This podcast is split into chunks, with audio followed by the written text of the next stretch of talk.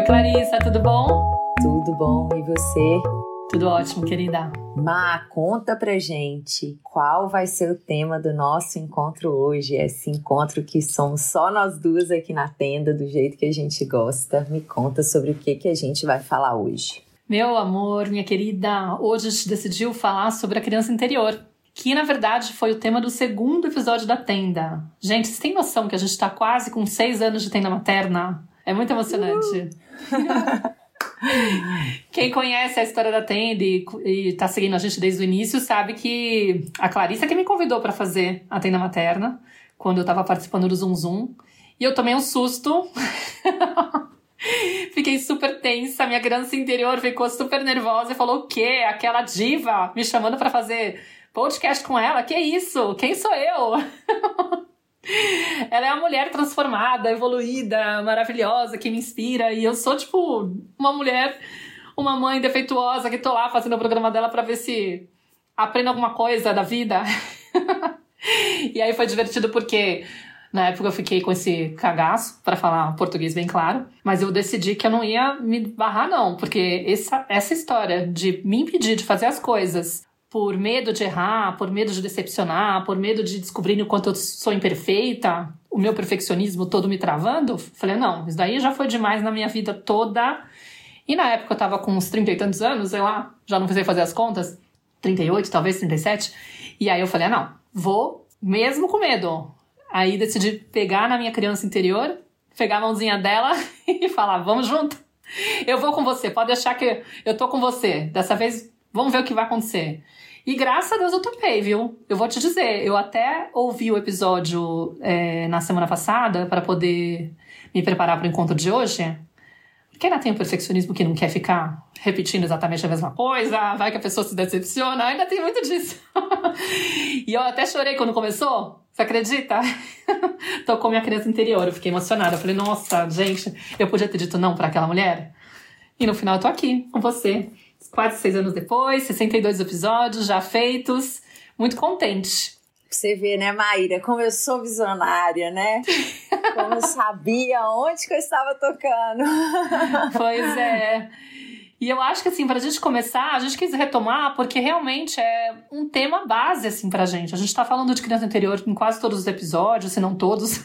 E eu acho que desde lá, é, muita coisa mudou pra gente, né? A gente ainda tá a gente sempre vai estar né, nesse processo de autoeducação, de trabalhar com a própria criança. é um trabalho que não tem fim. Né? E como não tem fim, a gente pensou, poxa, por que não trazer novamente para cá? Até porque muita gente fala que é o episódio que mais mexeu, alguma coisa do tipo, né? Então acho que a gente podia começar com você contando um pouquinho para quem não tem muita noção do que se trata, quem que é essa criança interior, como que a gente pode definir isso para quem não conhece tanto? Então, Má, primeiro, obrigada aí, né, por essa introdução maravilhosa e por tudo que você trouxe aí a meu respeito. Eu falei, né, que eu sou visionária porque realmente já havia muito além de todos esses rótulos aí que você trouxe, dessas crenças às vezes que a gente mesmo, né, vai formulando a nosso respeito, muitas vezes a partir da nossa experiência infantil, né, o quanto que ela nos impede de ver a nossa totalidade. E eu acho que, que isso tem muito a ver com o tema que a gente vai trazer hoje, né? Então, assim, quem que é essa criança interior? Para mim, essa teoria da criança interior eu já conhecia há bastante tempo. Quando eu fazia terapia, eu entrei na terapia, eu tinha 15 anos, né? Tinha pouco tempo que meus pais tinham se separado. E eu acredito que quando eu devia ter uns 17, 18, né? Eu já estava cursando psicologia e a minha terapeuta trouxe esse tema a partir de uma experiência de um trabalho em grupo, uma terapia em grupo que ia acontecer e me, me falou do tema e desde então eu sou uma grande entusiasta né, da criança interior, porque eu sinto que é uma das teorias mais generosas e mais bem organizadas, com símbolos que de certa forma materializam e ajudam a gente a entender e compreender um pouco melhor a nossa organização psíquica, né, a influência da nossa infância é, na formação da nossa estrutura psíquica, né? O quanto que a criança que a gente foi, ela chega aqui muito conectada com o nosso desenho original, né? Com esse desenho original do ser humano.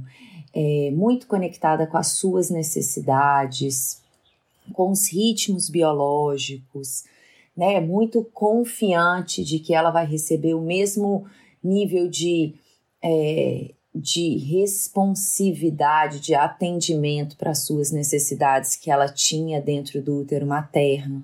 Né? Então essa criança chega aqui confiante, chega aqui conectada com o que ela necessita, com o seu corpo, entregue, aberta, disponível, com um potencial amoroso gigantesco.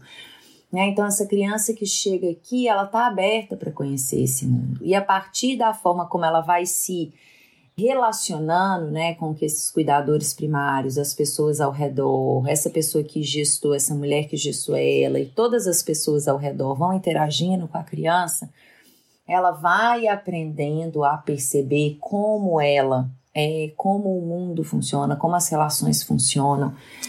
E a criança interior, ela nos conta dessa experiência infantil né, esse símbolo. Ela nos conta dessa experiência infantil, o quanto eu me mantive conectada, fiel ao meu desenho original, às minhas necessidades, ao meu ser essencial, ao meu desenho original, ou o quanto eu tive que ir me afastando disso porque esses cuidadores não conseguiram responder às minhas necessidades, não conseguiram acompanhar e atender as minhas demandas, não conseguiram acompanhar a minha expressão emocional, validar o meu sentir e acompanhar a minha expressão emocional. Então, uma vez que essa criança chega aqui, né, totalmente conectada com isso, mas dependente, ela depende desses adultos para nomear e para atender o que ela precisa, né? Como eu falei, à medida que algumas necessidades vão sendo negligenciadas, desamparadas, essa criança vai tendo ali os seus direitos, as suas necessidades violadas, enfim. Ela começa a entender que aqueles aspectos internos, eles não podem existir, que os comunicados que o corpo está trazendo não podem vir à tona, que o que ela está sentindo não é importante, que em última instância ela é o que ela sente, né? Que tem aspectos dela que não podem existir e vai relegando esses aspectos para um lugar mais inconsciente, assim, ela vai tentando constantemente fazer esse movimento. Cada vez que surgem esses impulsos que eles não não são bem aceitos, percebidos pelo entorno, essa criança começa a tentar esconder. Existe um movimento psíquico de tentar retirar isso de cena. Né? E isso tudo que não pôde ser expressado e vivido na totalidade, né? Que se a gente vai falar hoje numa linguagem mais da ciência, né, da neurociência, a gente vai, já sabe o quanto que isso vai configurar traumas, né, tudo que não pôde existir, tudo que essa criança teve que lidar sozinha ali, não é nem os fatos em si, né, os acontecimentos traumáticos, desafiadores que essa criança vai vivenciar. Mas o fato dela não ter um adulto que, no caso, né, ela depende dele, para acompanhar esse movimento emocional, para validar, para nomear, para organizar e vivenciar essa expressão emocional junto com ela, ela vai começar a abrir mão disso. Então, tudo que a gente teve que abrir mão na nossa experiência infantil, na nossa adolescência, nesse momento que a gente estava mais entregue e aberto, né, e era tão dependente nas nossas relações, é o que a gente chama de criança interior ferida. Como se fosse a organização disso tudo que não pôde existir na totalidade na nossa experiência infantil e que fazia parte de quem a gente era. Né? Então, se hoje a gente já olha para a gente, já vê um monte de potenciais, já vê um monte de conquistas, já vê um monte de coisa, a gente fala assim: nossa, imagina como eu seria se eu tivesse ainda conseguido integrar tanto potencial, tanta energia vital, tantas emoções, tantas questões que eu tive que abrir mão na minha experiência infantil. Então, a criança interior é essa criança que, é, de certa forma, a gente foi em algum momento, né, que chegou aqui totalmente conectada com o seu ser essencial. E aí a gente faz uma divisão para ficar ainda mais didático e mais palpável esses conceitos, né, Mar? Que a gente fala, né, que a criança interior ela é a guardiã do nosso campo emocional, né? Uma vez que a criança ela é um ser socioemocional. Então a criança interior é a guardiã dessas nossas emoções, de tudo isso que é a totalidade de quem a gente é realmente. E aí a gente faz uma divisão que fica mais palpável que eu queria trazer aqui para vocês, que é a criança interior ferida, que é essa que vivenciou ali muitas questões, muitos desamparos, negligências e que todos nós temos uma dentro de nós, né? Não adianta pensar que você tá livre, que você teve uma infância linda e maravilhosa, mas por mais que você teve uma infância, né, boa, enfim, é, muita coisa do seu ser essencial, assim, escapou, não pôde ser integrado. A gente vai falar sobre isso mais ao longo do episódio. Então, essa é a criança interior ferida, a guardiã de tudo que não pôde existir na totalidade, ser expressado na totalidade, que essa criança entendeu que não era bem-vindo, que ela tinha que abrir mão de, disso para existir. Então, ela é a guardiã, a criança interior ferida é a guardiã desses registros.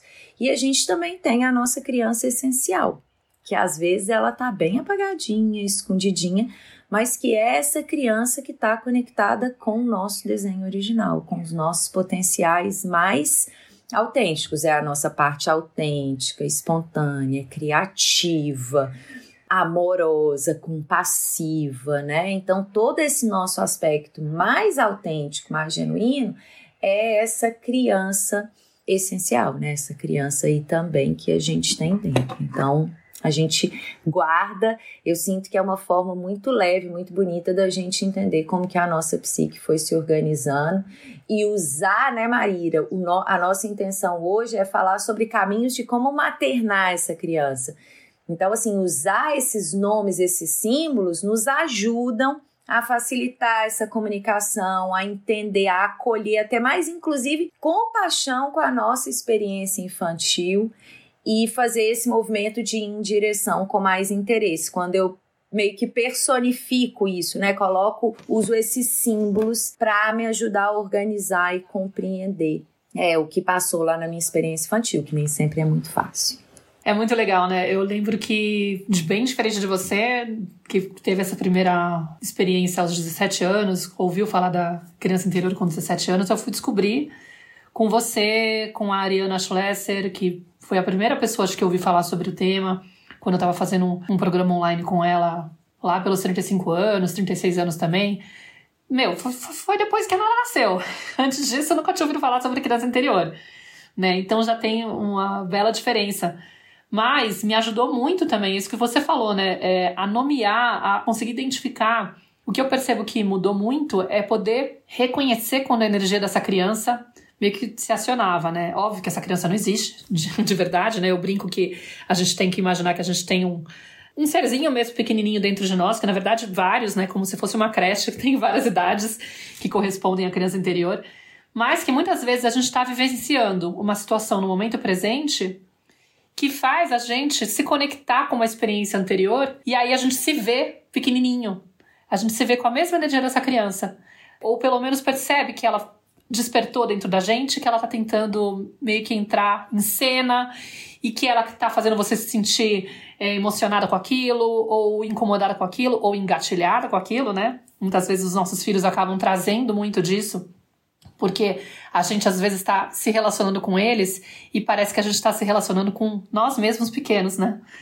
Parece muito isso, fica muito evidente que a gente está projetando muitas vezes uma história nossa em cima de uma experiência que eles estão vivendo. E até com um certo medo deles repetirem uma experiência e tal. Acho que um ponto que é legal de trazer é que muitos de nós, como você também falou, é, acaba achando que teve essa infância cor-de-rosa. Não, mas não tive nenhum problema, imagina, meus pais eram amorosos, eu fui muito respeitada, eles eram carinhosos comigo, eu era uma criança boa, eu não dava trabalho. Tem todo um discurso enganado, né? E é bem difícil, às vezes, de reconhecer o quanto que o que nos aconteceu ou deixou de acontecer, porque isso também pode gerar trauma, né? Interfere hoje na nossa forma de ser, no nosso jeito de se comportar, de se relacionar e tem relação com um trauma vivido, que a gente não entende como trauma porque a gente não sabe o que é o trauma, né? O que, que, provoca o trauma? A gente acha que o trauma, por exemplo, é só um acidente catastrófico, uma coisa muito grande, algo que tem um impacto muito visível, sei lá, perder alguém, passar por um acidente, passar por uma cirurgia, esses, esses grandes traumas, traumas com T maiúsculo, como se diz, né? Mas na verdade, ele pode acontecer pelo simples fato de você ter sido deixada no berço chorando. aliás, que é um grande trauma para o bebê, né? Ser, ser abandonado no berço, ser negligenciado na busca dele por atenção, por colo, por contato, que são necessidades básicas. O problema é que a gente não conhece esse desenho original do ser humano, né? Então a gente desdenha da dor da criança, do bebê, a gente não entende que o nosso comportamento. Aí eu já estou entrando até na, na relação mãe com filho, né? que é uma ideia que a gente tinha pensado em trazer para cá hoje, a gente não entende como o nosso comportamento pode estar tá realmente provocando uma dor muito grande nessa criança. Porque para nós que fomos invisíveis, que não fomos vistos como seres dignos de todas as necessidades que a gente demandava, porque os nossos pais não conheciam o desenho original do ser humano, então não tinham noção que aquilo era realmente necessário, achavam que aquilo era capricho ou alguma coisa do tipo. Como nós somos ignorados, nós aprendemos que está tudo bem ignorar a criança nesse sentido. Que aquilo que ela está pedindo não, não tem sentido, ela está pedindo demais. E é muito pelo contrário. E quando a gente fica preso nessa ideia de que a criança pede demais e não atende à necessidade dela, a gente não tem noção, mas a gente está provocando uma dor muito grande. É um desamparo muito grande para ela, né? Então, essa percepção de que realmente foi importante ou foi marcante essa ausência dessa resposta, né? Não ter tido essa atenção, não ter tido essa necessidade atendida, cara, isso é fundamental para a gente hoje nomear isso e dizer isso aconteceu, isso doeu, isso machucou essa criança, isso marcou essa criança, isso não foi relevante, isso não foi pouca coisa, foi muito importante. Então eu guardo marcas disso, ao ponto de olhar para meu filho e não conseguir aceitar o choro dele. Ou algo do tipo, entendeu? Tipo, tem muitas coisas que no final, hoje, eu consigo reconhecer da dor da minha criança porque eu consigo ler as pistas no meu comportamento hoje de que, opa, se eu tô com dificuldade nisso, é porque alguma coisa aconteceu lá atrás. Do contrário, o natural seria eu atender esse choro tranquilamente, com menos gatilhos, com menos desespero, com menos angústia, sem ficar tão desgovernada emocionalmente, desajustada, engatilhada. Não, é só um choro de uma criança que precisa daquilo que é básico do ser humano. Mas como a gente se desvia né, da nossa natureza para poder agradar, para poder se adaptar, para poder sobreviver, para poder receber o amor e o carinho dos pais, aprovação e tudo mais, aí é claro, a gente acaba se acostumando com esse personagem e se distanciando, se anestesiando, ficando uma pessoa meio fria mesmo, de não reconhecer o quanto é legítimo para a criança pedir atenção nossa, por exemplo, né? O Mar, isso que você está falando é tão importante porque assim você está trazendo, né, alguns pequenos exemplos de como que a gente já pode identificar, né, essa fazer essa ponte mesmo, né, entre os nossos desafios no aqui e agora e o quanto que isso me conta sobre a minha experiência infantil, né, sobre o que me faltou lá atrás. E é justamente esse o movimento, né? Hoje a gente vai olhar para os desafios que a gente tem hoje, a gente vai olhar para nossa, a nossa forma de perceber o mundo, de nos perceber, de nos relacionar, aonde que o nosso calo aperta, né? Assim, aonde que é difícil para mim, aonde que a coisa não tá fluindo muito bem, né? E eu vou, quando eu compreendo, né, a minha experiência infantil, quando eu compreendo, eu consigo ir em direção à minha criança maternar, entender a origem, a raiz disso e fazer esse movimento de maternar essa criança, é muito interessante o quanto que eu consigo liberar isso no aqui e agora, ou pelo menos fazer escolhas mais conscientes, entendendo que ah, eu aprendi a perceber isso dessa forma. Mas tem outras formas de olhar para isso, tem outras formas de lidar, de fazer com essa situação.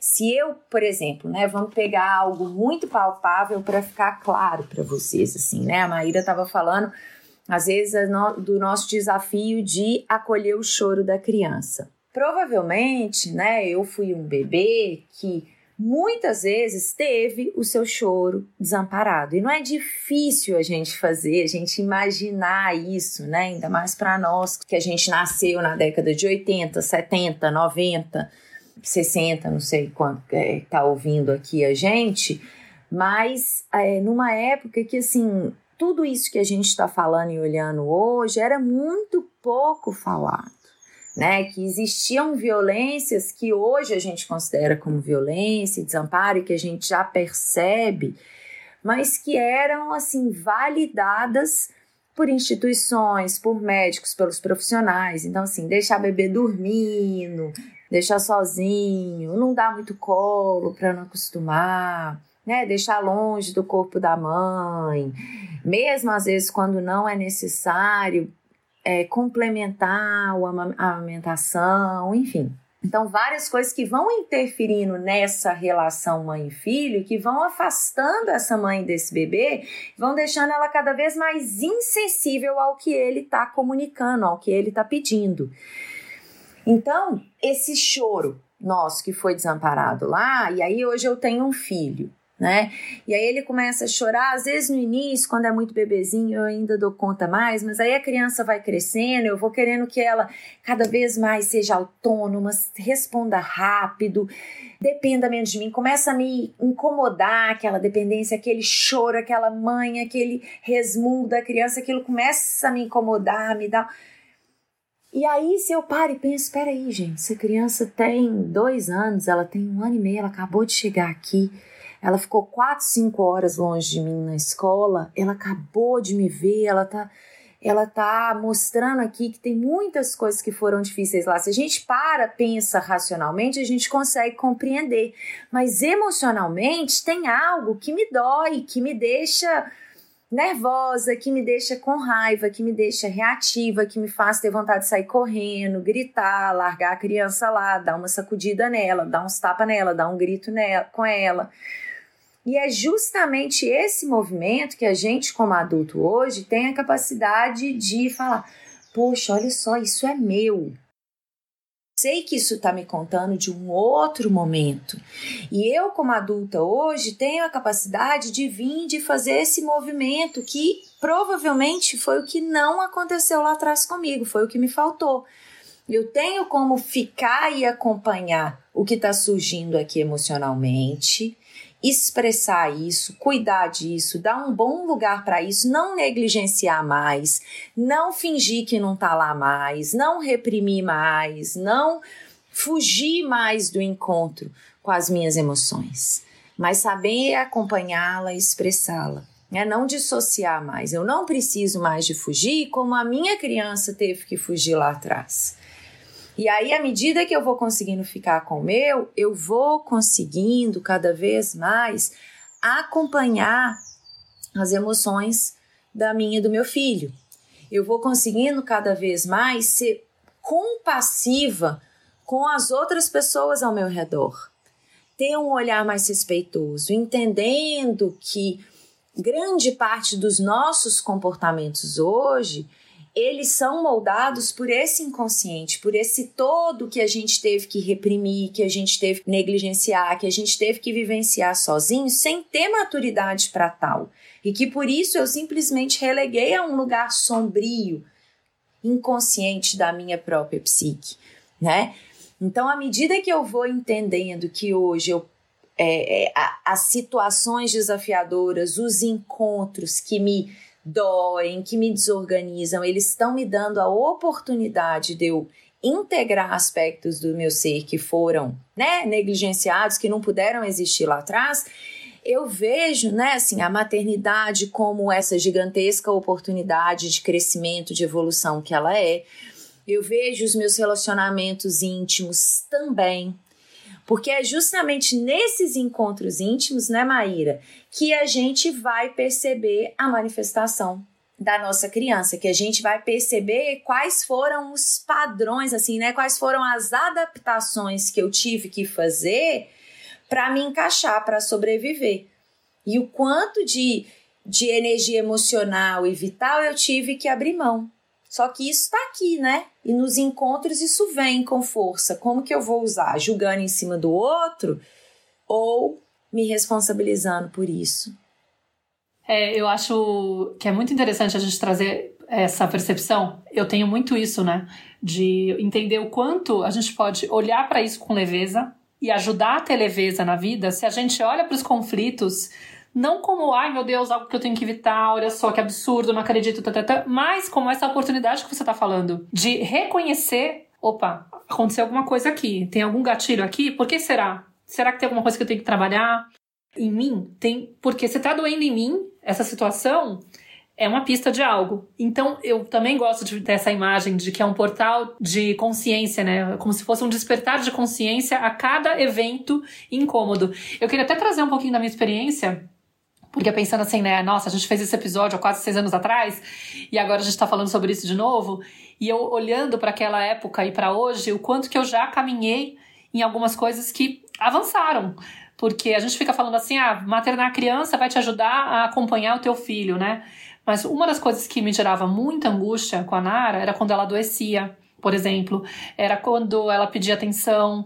É, e aí eu fui olhar para minha história. Eu, por exemplo, não tinha o direito de dormir com meus pais quando eu estivesse passando mal de madrugada, entendeu? Então eu tenho cena de eu no corredor da casa tentando bater na porta do quarto da minha mãe, porque eu tava tendo pesadelo, alguma coisa do tipo, mas preocupada de que, ai, se eu bater a porta, se eu bater na porta, ela vai ficar brava comigo.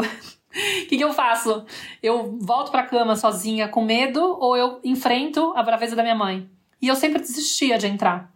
Então eu voltava pro quarto. Graças a Deus minha irmã tava lá. Mas às vezes eu ficava no corredor, esperando, tipo, com aquela esperança, né? De nossa, como, como que é isso, né? Será que eu posso?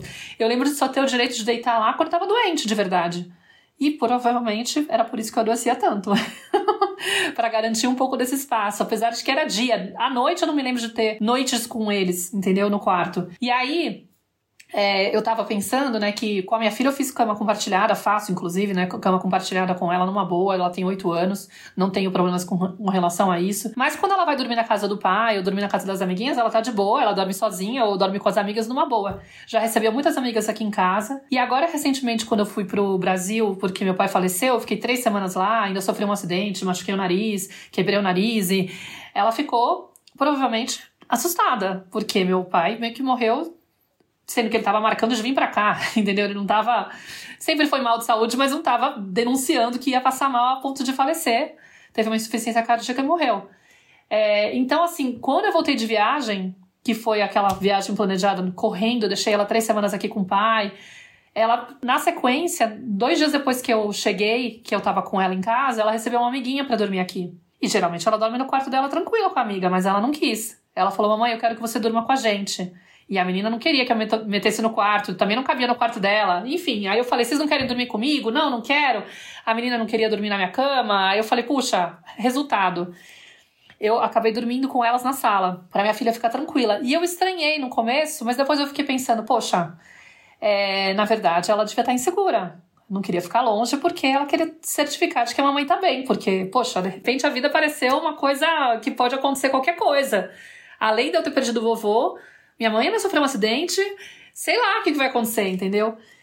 E eu percebi a minha angústia interna, né, na hora que ela foi pedindo, e eu pensei, não, bobagem, imagina, ela já tá acostumada, por quê? A gente começa com um discurso interno racional, né, de achar que não tem sentido aquele pedido da criança. Mas quando a gente faz um trabalho com a nossa criança interior, que a gente vai entendendo a natureza, vai aprendendo a identificar ou ficar curioso, o que será que está por trás desse pedido, e a gente aprende a confiar de verdade em tudo que eles trazem, que acho que é a parte mais linda, né, de não ter essa resistência de falar nada a ver, minha filha ficar pedindo para dormir comigo e com a amiga, sendo que ela tá com a amiga, ela sempre dormiu com as amigas. Meu, eu olho o contexto, eu olho a história toda. E aquele medo de, ai, minha filha nunca vai aprender a dormir sozinha, né? Tipo, o que, que é isso tal? Era a dor da minha criança.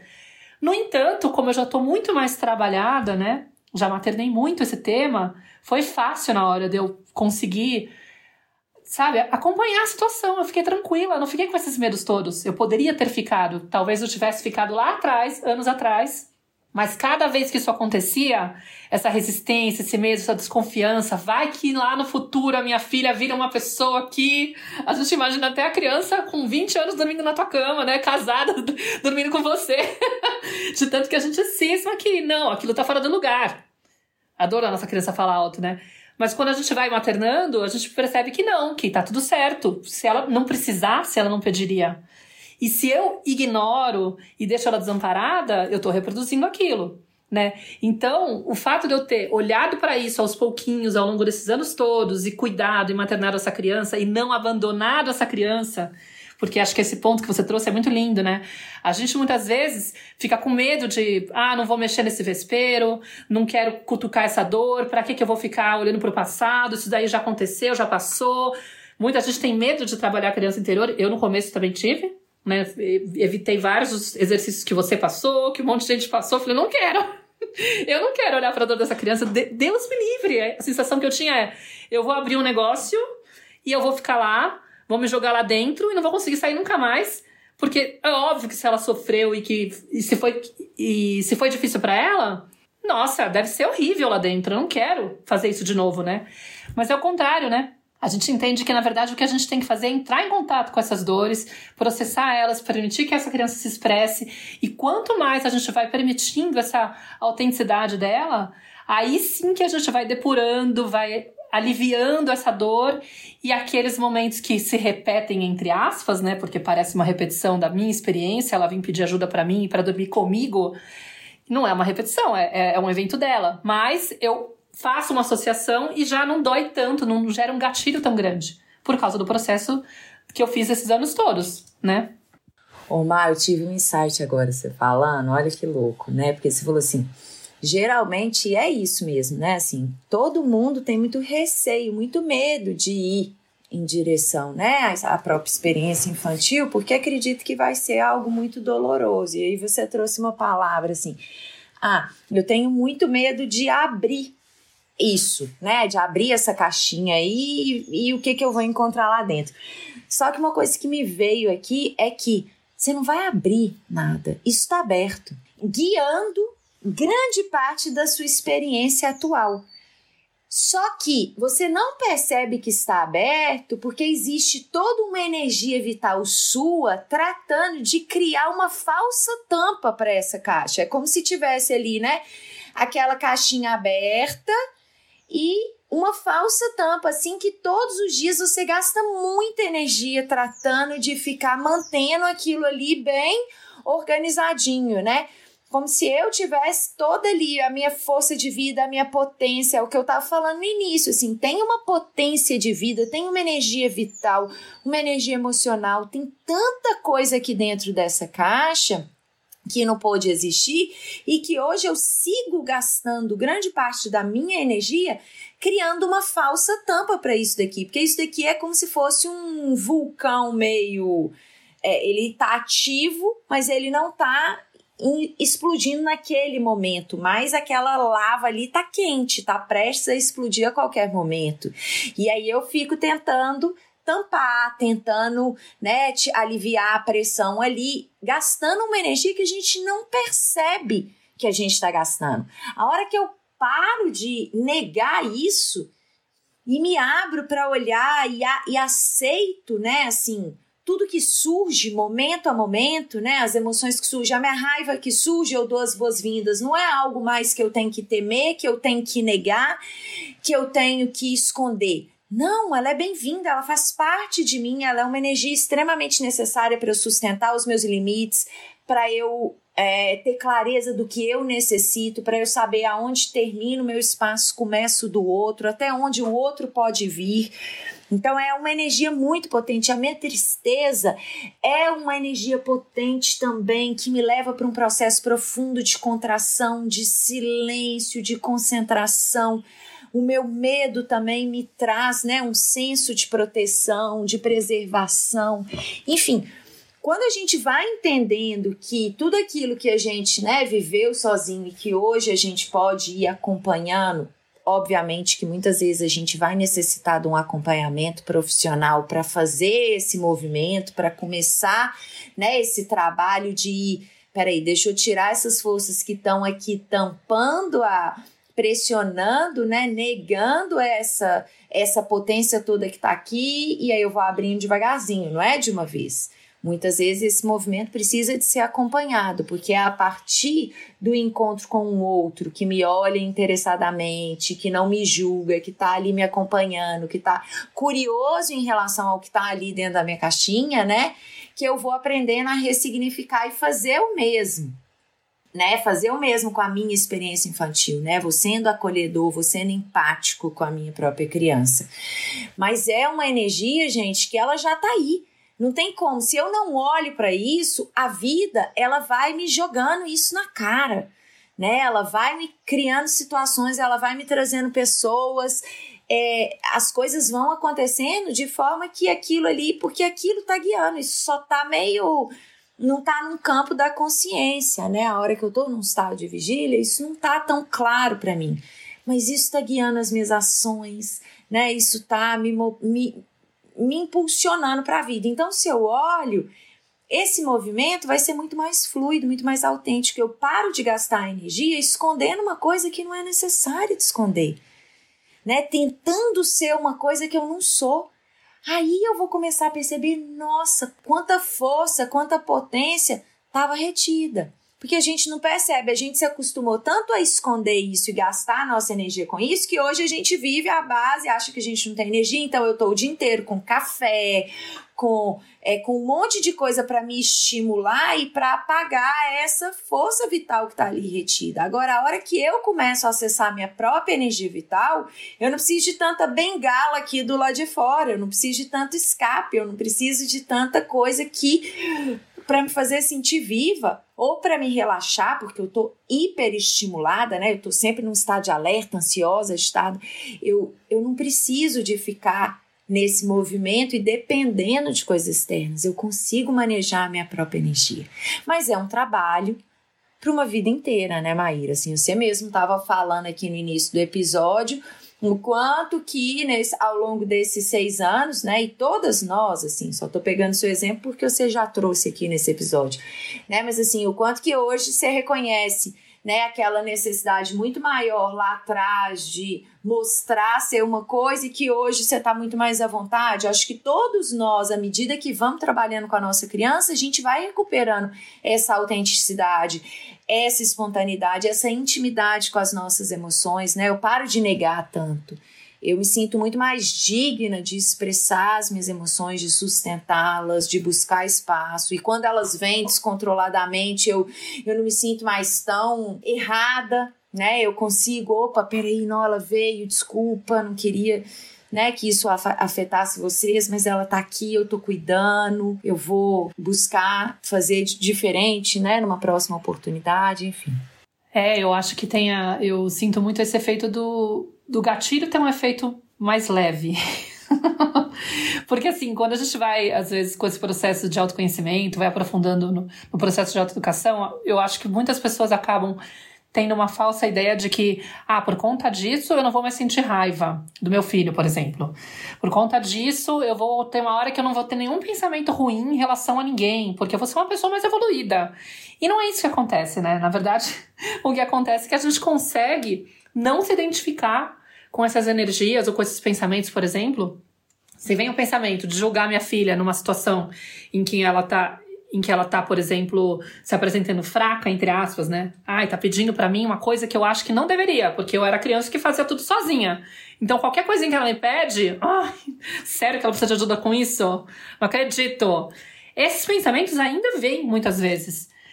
A diferença é que eu já identifico na hora, muitas vezes eu já dou risada dele, porque eu já consegui trabalhar, às vezes com o trabalho da Byron Kate, ele já tá tão desconstruído dentro de mim, que mesmo que ele chegue, eu falo, ai meu Deus do céu, lá vem esse pensamento besta, né? Nada a ver.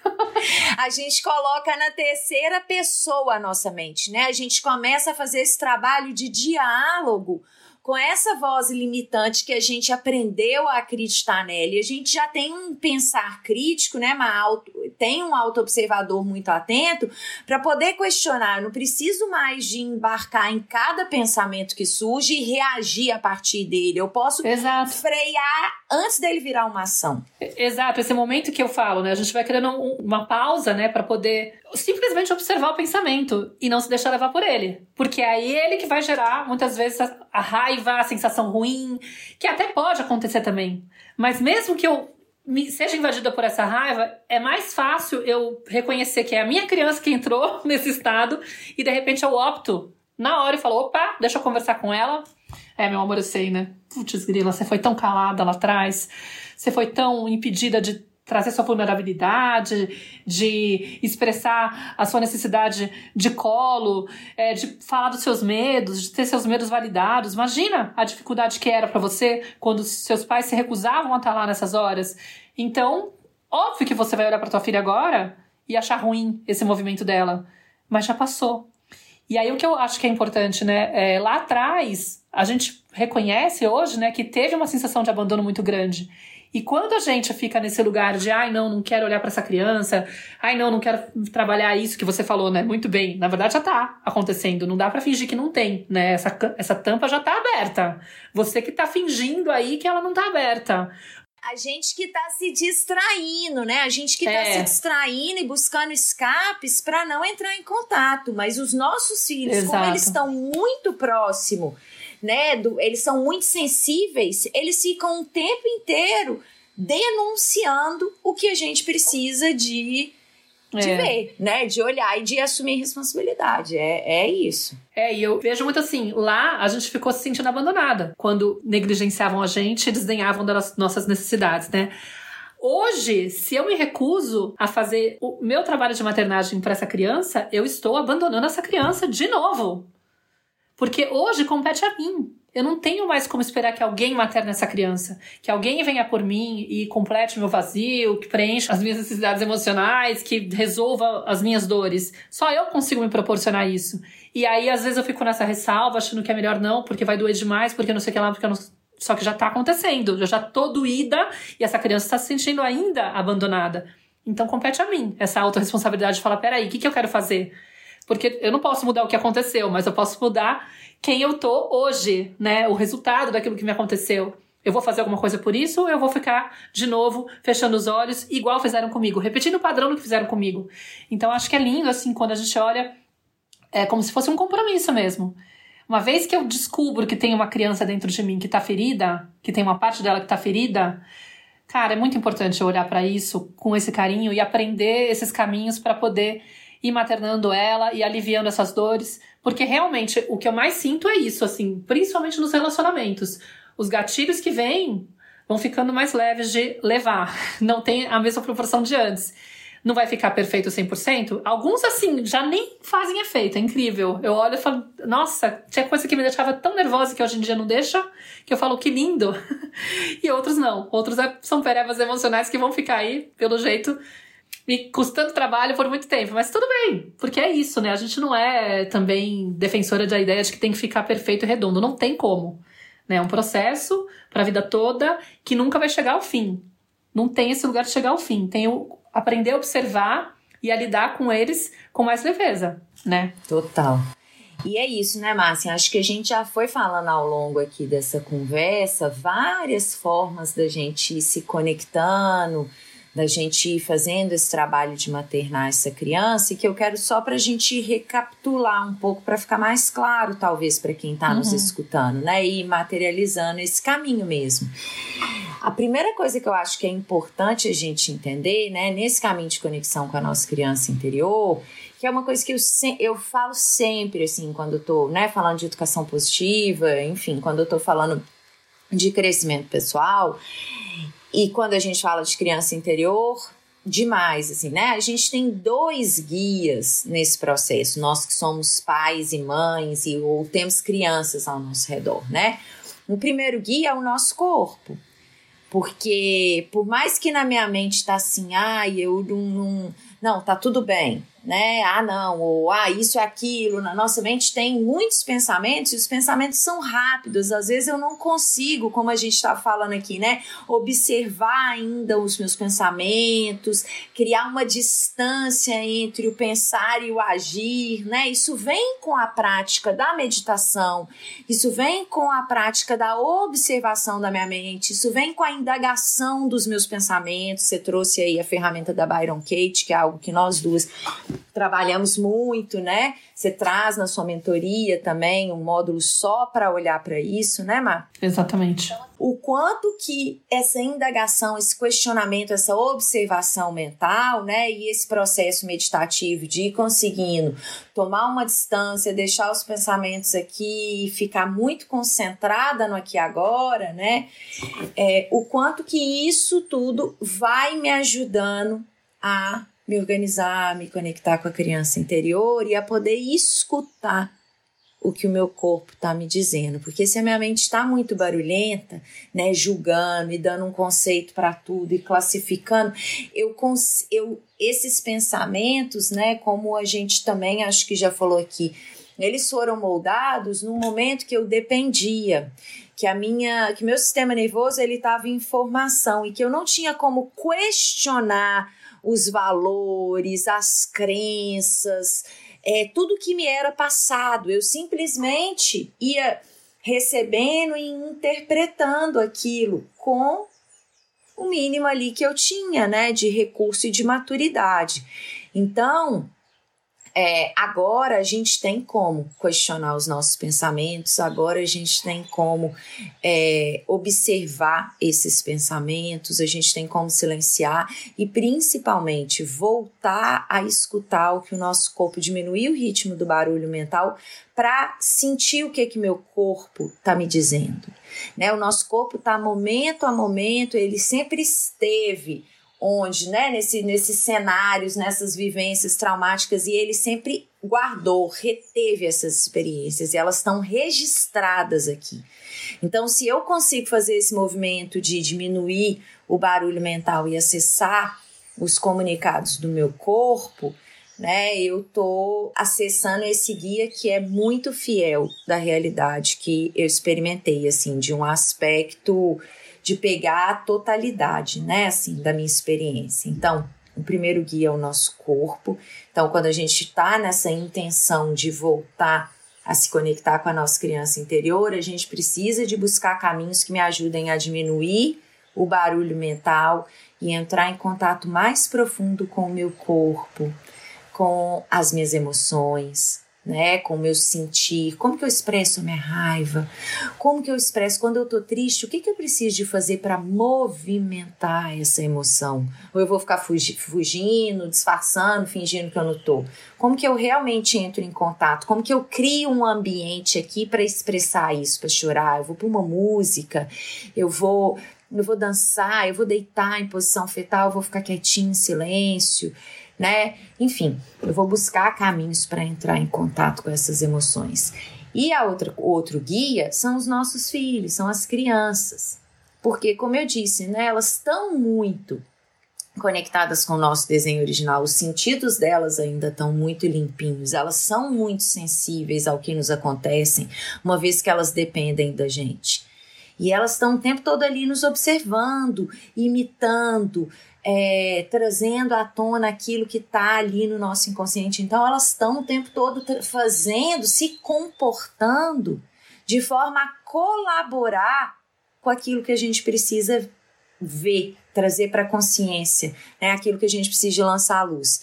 Então, se eu confio nos comunicados, eu aprendo a me conectar e confio nos comunicados do meu corpo, confio também nos comunicados dos, das minhas crianças, eu estou fazendo esse movimento de ir em direção à minha criança interior. Eu estou fazendo né, esse movimento de me responsabilizar, de realmente buscar aí nesses dois guias um, um caminho aí de, de, de evolução, né? Então, acho que isso é muito importante que fique claro aqui, né? Sim, e acho que para a gente ir encaminhando né, para o final, porque Acho que a gente já falou bastante coisa aqui que pode apoiar vocês. Talvez a gente pudesse dar exemplos de, de coisas que a gente faz para maternar a nossa criança, né? Alguns, algumas coisas que a gente sabe que na nossa experiência funciona. Sei lá, na minha mentoria, por exemplo, como eu faço uma jornada de 10 semanas para poder justamente ajudar a pessoa a se reconectar com a criança interior dela. É, lá eu trago muitas visualizações que acho que ajudam muito da gente voltar para essa cena do, da infância e entrar em contato com o que o corpo traz com essas visualizações, né, para poder confiar, inclusive muitas vezes a gente não tem lembrança, claro, do que aconteceu, mas o nosso corpo acaba mostrando que aí tem coisa, né? Também eu, uma das coisas que eu uso muito, que eu gosto é a música, que para mim é uma coisa que conecta muito, tanto escutar música antiga, como às vezes simplesmente cantar.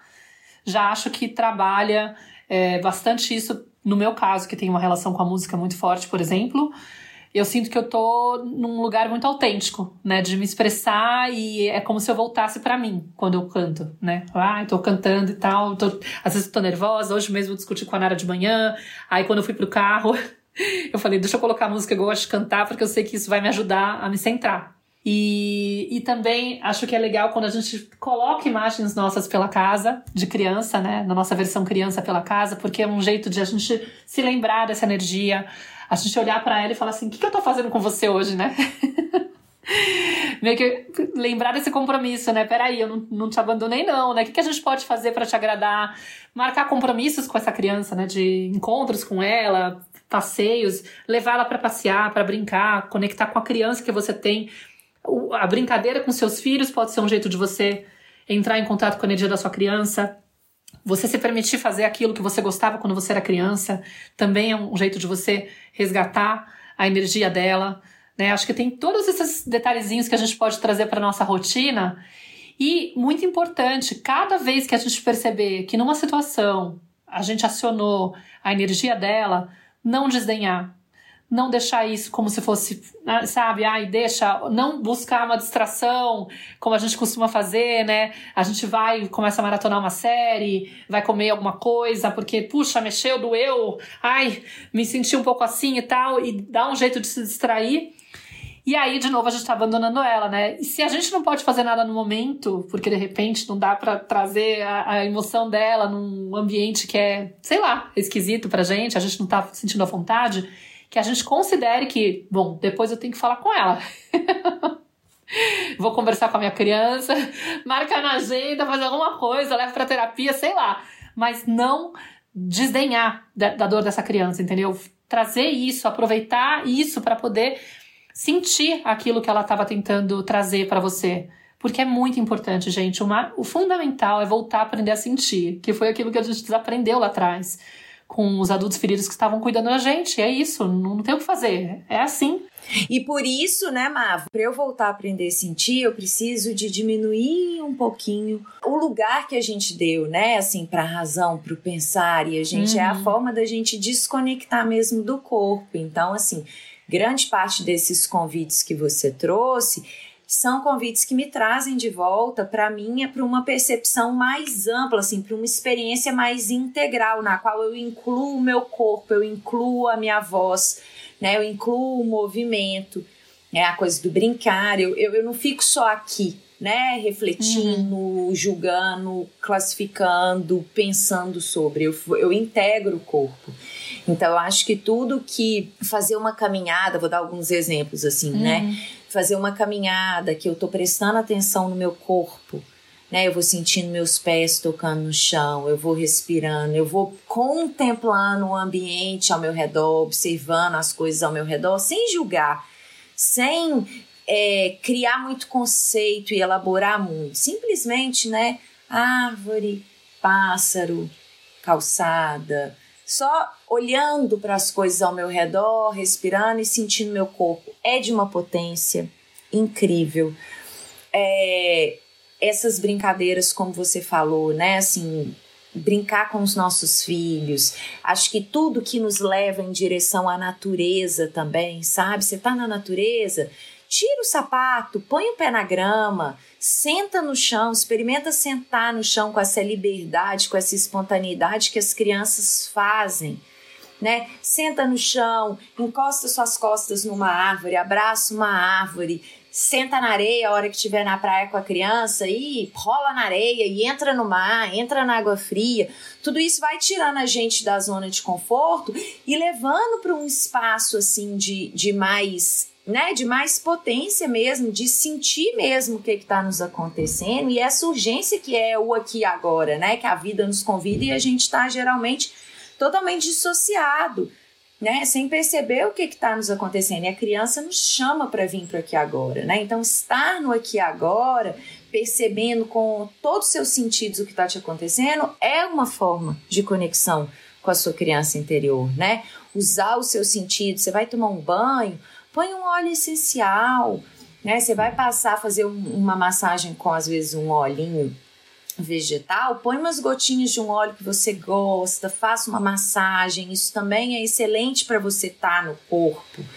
Enfim, cada uma vai encontrando o bonito disso, dançar, se movimentar com liberdade. Quanto do nosso movimento foi limitado? Senta, fecha as pernas, fica quieta, para, você está estada demais, não aguento mais, nossa, ô menina chata, ô menino chato enquanto a gente aprendeu, né, a se reter, a se conter, então põe uma música, dança com liberdade, ocupa os espaços com seu corpo, é realmente ir buscando essa intimidade com o corpo, ocupar o seu lugar e se movimentar e se expressar cada vez mais com liberdade.